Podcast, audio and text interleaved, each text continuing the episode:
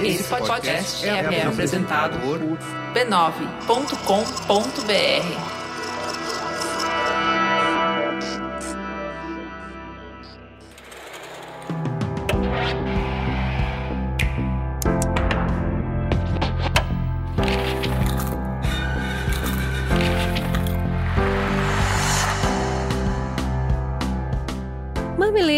Mamileiros e mamiletes, olha a gente aqui pela segunda vez na semana para encontrar com vocês. Sejam bem-vindos à primeira edição do Mamilos Cultura. Ju, o que, que a gente vai fazer aqui? Hoje a gente vai falar de Jojo Rabbit, um filme que conta a história de um menininho fofo, muito fofo, Muito. alemão, que fica super sozinho e ele descobre que a mãe tá escondendo uma menina judia no sótão. Só que ele é muito devoto da juventude hitlerista, inclusive o amigo imaginário dele é o Adolf Hitler, e aí ele fica nesse conflito entre o nacionalismo cego dele e o amor pela mãe e a realidade, né? A relação que ele vai desenvolvendo com a menina. E o filme vai narrar esses conflitos aí. E aí, Cris, é bom o filme? Nossa, eu gostei muito desse filme. Eu vi esse filme com diversos olhares, sabe? Adorei a qualidade de produção. Ah, o figurino é incrível, a trilha sonora fantástica. Os atores estão todos muito bem nesse filme. A trilha sonora conta coisas, né? Então, assim, por exemplo, vou dar... tem duas coisas que foram muito marcantes pra mim. Primeiro, usar Beatles pra falar dessa histeria coletiva. E eu achei sensacional. A gente falou no programa dessa semana do vírus, né? De que ideias podem ser vírus.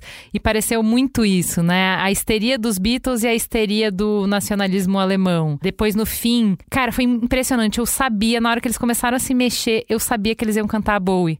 Eu apostei que ia ser Heroes. Eu achei incrível, assim. Então, esse e ana- dá vontade de cantar junto. Mu, né? cantei, inclusive. Mas esse anacronismo de usar uma música que não combina com o tempo, mas que conta uma história sem falar nada, eu achei sensacional. Eles construíram uma trilha brilhante. Não, e essa trilha também te ajuda a entrar dentro de um cenário que é um cenário duríssimo. E a música vai te conduzindo com uma suavidade que contrapõe a dureza da guerra. Então te ajuda a entrar, né? Um bom convite para entrar no tema. Eu queria destacar um fator que mexeu muito comigo no filme, né? Então a gente tá ali, Segunda Guerra Mundial, é, o nazismo pegando forte numa cidade que dá para perceber que é uma cidade de interior, então tem algumas questões ali no cenário que nos ajudam a entender que não é uma grande metrópole. E assim como qualquer outra guerra, tem gente no próprio lugar que não concorda com o nazismo. E aí cê- você percebe se formando uma pequena resistência a tudo que está acontecendo ali naquela cidade. E a forma como essa resistência acontece é, me tocou muito, porque você percebe um Estado muito forte, muito opressor.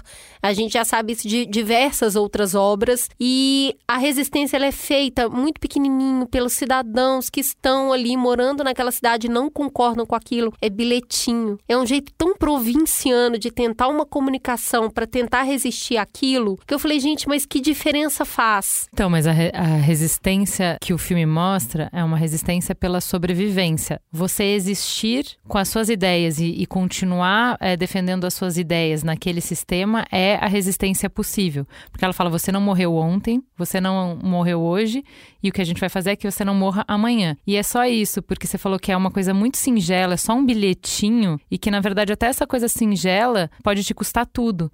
Então, a cada ato que você faz de não conformidade ao governo é uma escolha de morrer a qualquer dia. E o filme deixa isso bastante claro, porque tem uma praça pública que diariamente pessoas são enforcadas e tá bem claro que elas estão ali sendo enforcadas por resistência ao governo. E ainda assim, essa, essa resistência vai acontecendo para tentar minar um poder extremamente grande. Eu achei isso um ponto muito legal do filme. Essa coisa de porque elas são pegas e porque elas são mortas não acaba. É isso, você nunca vai, você não vai conseguir. Eu acho que o que esse filme consegue deixar claro é, eles só vencem quando não restar nenhum de nós. E aí é isso, cada dia tem corpos novos na praça, porque a resistência, porque eles nunca vão ganhar. Eles não vão ganhar. Sempre vai existir resistência, né? Exato.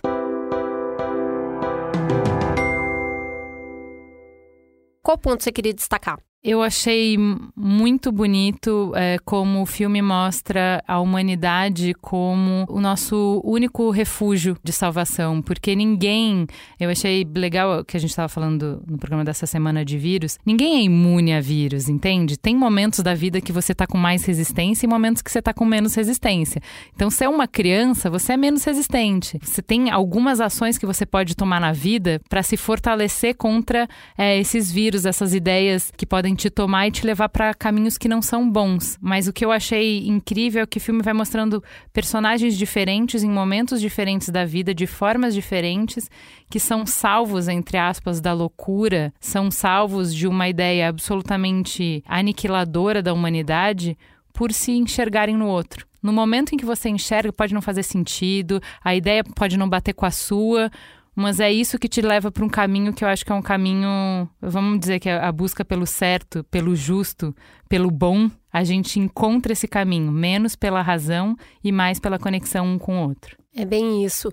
Tem, indo até nesse sentido também de conexão com o outro, Outro fator que eu queria destacar nesse filme é a gente conversou no Mamilos essa semana, né, sobre estereótipos, o que, que a gente pensa do outro, a gente tem tanta certeza sobre o outro. E já na sinopse a gente conta, né, na sinopse do filme, tá escrito que a mãe do Jojo esconde uma judia na, na casa deles. E aí, a percepção que o Jojo tem de quem é essa, essa menina é um estereótipo gigantesco, né? Ele tem um livro sobre o quão demoníaco essa figura é, essa figura do judeu.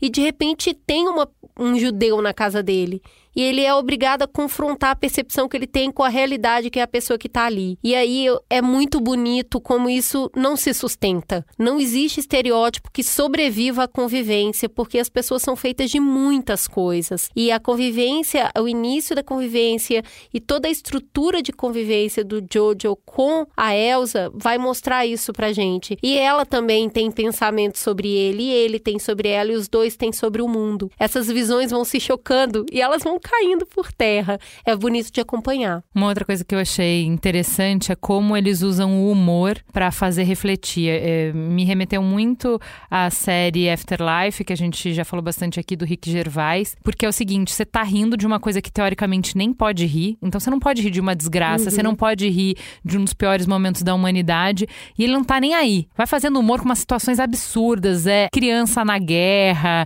é a desumanização do outro, a brutalidade da guerra guerra, um monte de coisa que é tabu, ele tá botando o humor com uma ironia fina, com um deboche, com uma iconoclastia de que nada é proibido, de que nada é sagrado. E eu achei muito bom. Bom por dois motivos.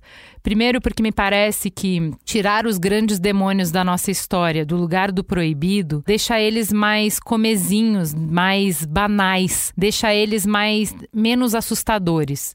E eu acho isso bom. Eles ficam mais perto do ridículo, do absurdo, do que. Do medo. Do medo. Então eu achei muito bom de sacralizar o monstro. Isso é bom, entende? Diminui o tamanho dele. Isso foi a primeira coisa. A segunda coisa é quando você tá rindo, mesmo sem querer, né? Porque ele, você começa a rir meio constrangido. Não, e a gente fala, eu posso rir? Gente, eu posso Acho rir disso? Não, esquisito Talvez isso. eu não devesse rir. É. Mas aí você vai sendo levado, daqui a pouco você tá rindo mesmo, se divertindo, e aí você não tá protegido. E aí vem uma reflexão foda, e aí você tá lá completamente aberto, completamente vulnerável. Então, eu, eu acho que no Afterlife o Rick Gervais fez isso muito bem, e aqui nesse filme, no Jojo Rabbit, acontece isso. Você tá rindo, rindo, daqui a pouco você tá chorando, chorando. Rindo, chorando, rindo, é. chorando. Ai, oh. é muito bom isso, é a, a, ótima dramédia. Eu vou te fazer rir, mas no fundo eu vou te cutucar. e uh, um outro ponto que eu gosto muito nesse filme, a Scarlett Johansson faz a mãe do menino, do Jojo. Ela tá incrível, incrível nesse filme. Tem uma cena particular, onde ela, ela e a criança estão na mesa de jantar e ela encena o marido, que não tá presente. É de uma delicadeza e ao mesmo tempo é de uma solidão tão grande aquilo que ela faz. Mas o que eu queria destacar é que assistindo com os olhos maternais, com os olhos de mãe, quando eu vejo esse filme, eu falo, gente, o que que forma criança, né? A gente acha que tudo que a gente falar, se a gente falhou, traumatizou, né? Eu tenho que fazer tudo sempre 100% certo. E o que que é esse certo? É uma regra cada vez mais alta e a Scarlett, a personagem da Scarlett Johansson tá ali cheia de dúvida e de culpa sobre o filho dela gostar do Hitler, mas o que forma uma criança é um monte de coisa, é a tribo realmente. E você também Então, os seus valores vão estar em algum lugar dentro dele. Em algum lugar lá no fundo, o amor constrói e constrói muito. E ver o que ficou da mãe no filho me deu até um alívio. Foi muito bonito. Então é isso, gente. A nossa dica da semana é Jojo Rabbit. Assistam e venham nas nossas redes sociais, mamilospod, no Instagram ou no Twitter, para nos contar o que vocês acharam. Até a próxima semana. Beijo!